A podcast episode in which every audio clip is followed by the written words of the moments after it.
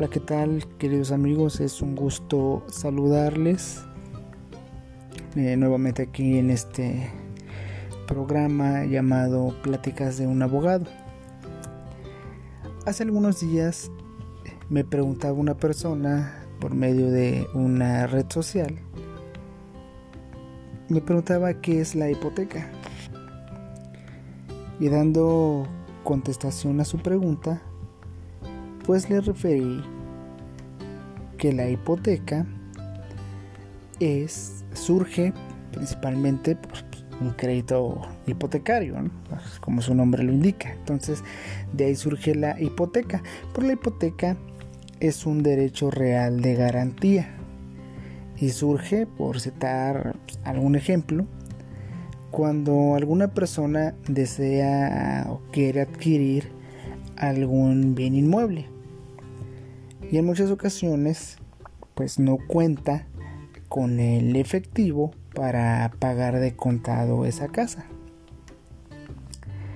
Entonces eh, recurre a solicitar un crédito hipotecario, ya sea alguna institución bancaria o un de vivienda, para así poder adquirir pues ese inmueble pues, que le ha gustado.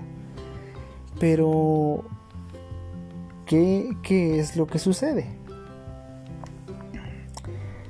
Que ese mismo inmueble que adquiriste o que adquirió dicha persona por medio de un crédito hipotecario, precisamente va a quedar como garantía para precisamente garantizar ese préstamo, el cumplimiento de pago hacia el acreedor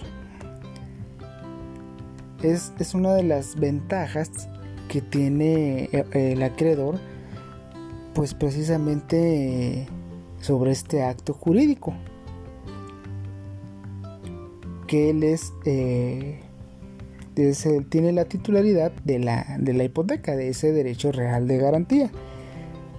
¿Y qué va a suceder si, por ejemplo, esta persona que adquirió ese crédito o esa casa deja de pagar.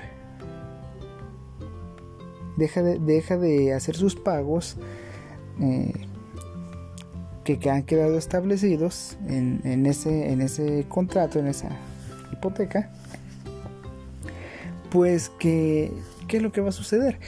Que el acreedor pues va a empezar a, notificarle que pues, tiene atrasos, que tiene adeudo.